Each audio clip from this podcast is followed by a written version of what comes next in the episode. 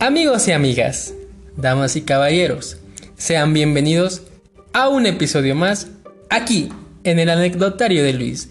El día de hoy trataremos de abordar un tema de suma importancia en nuestro país.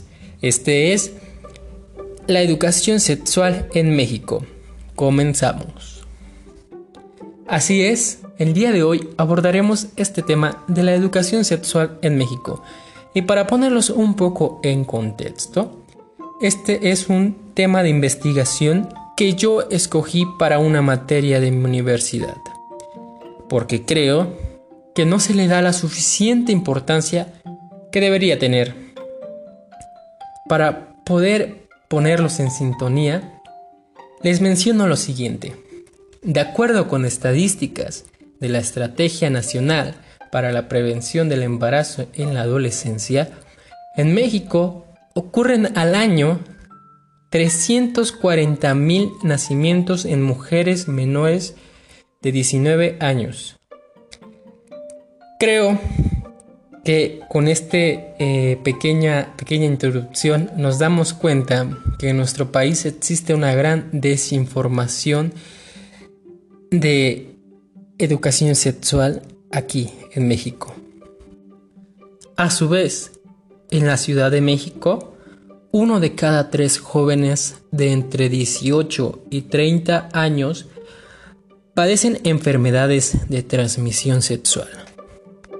Podemos darnos cuenta entonces que este es un problema de salud pública, pero no solo abarca temas de salud, también abarca temas académicos, porque nos damos cuenta que 2.2 millones de adolescentes abandonan la escuela por falta de recursos y el 14.4% de ellos se ve en la necesidad de buscar un trabajo para ayudar a su familia, de acuerdo con cifras del Instituto Nacional de Estadística y Geografía, el INEGI. Es evidente que en estas estadísticas de deserción escolar no todas son mamás embarazadas. Pero es verdad que un gran número de estas se encuentran presentes en dicha estadística.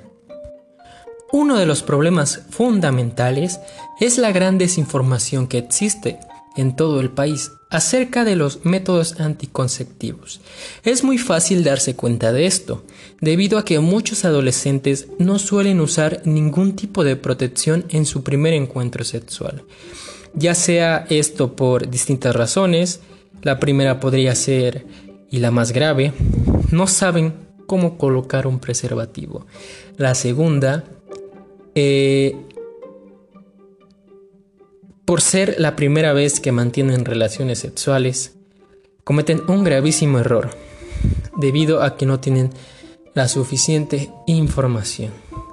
Tercera, el desinterés o la pena de ir a una farmacia y comprar un condón. Adentrándonos a este punto, algunos piensan que obtener un condón es muy difícil. La realidad es que no. Ciertamente, el mercado de los condones es muy amplio, en variedades y precios, pero si lo que buscamos es tener protección a la hora de un encuentro, se puede acudir a cualquier centro de salud y solicitar uno, debido a que estos deben ser en su totalidad gratuitos.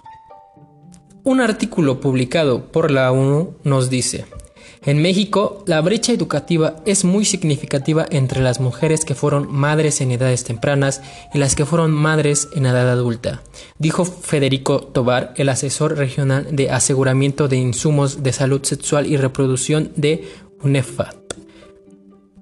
Nos damos cuenta de que en México no existe una correcta planeación familiar, puesto que no se tiene clara la información sobre la maternidad Incluso las familias en situación de pobreza deciden tener aún más hijos que los que pueden solventar, lo cual deriva en otros problemas sociales, los cuales podrían ser tema, migración, delincuencia e incluso el abandono de cualquier... Algo muy importante que también menciona este artículo publicado por la ONU es lo siguiente. Prevenir que una niña o un adolescente se embarace es una cuestión de derechos humanos y es la llave para acceder a muchos otros derechos, como el derecho a la salud, a continuar estudiando, a tener mejores oportunidades laborales, entre otros.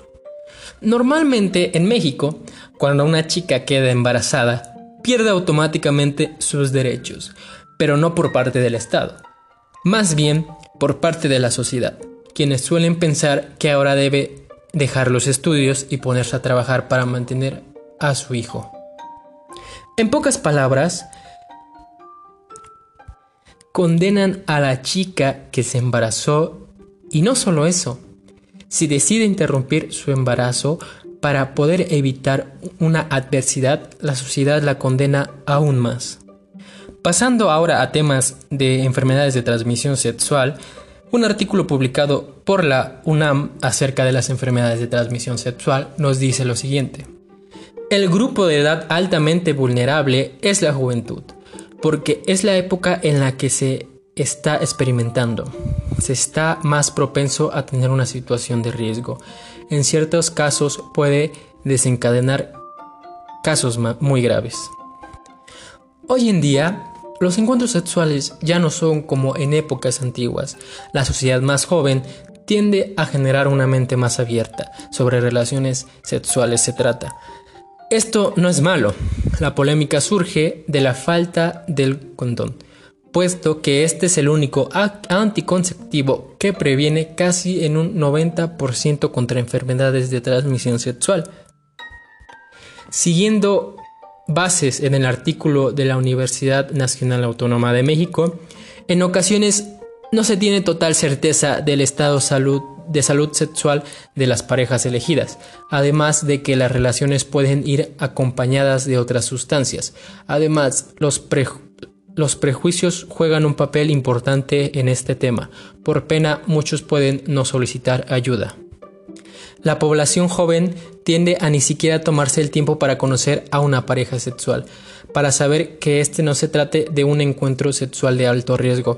A su vez, cuando llega a presentar síntomas de alguna ETS, no le dan la debida importancia, ya sea por pena o por desinformación. Esta se podría complicar más de lo que sería realmente. Bueno, esto ha sido todo por el día de hoy. Nos alegra mucho que nos hayan sintonizado esta vez. Esperamos que también nos puedan escuchar en nuestros siguientes capítulos. Muchas gracias y hasta la próxima.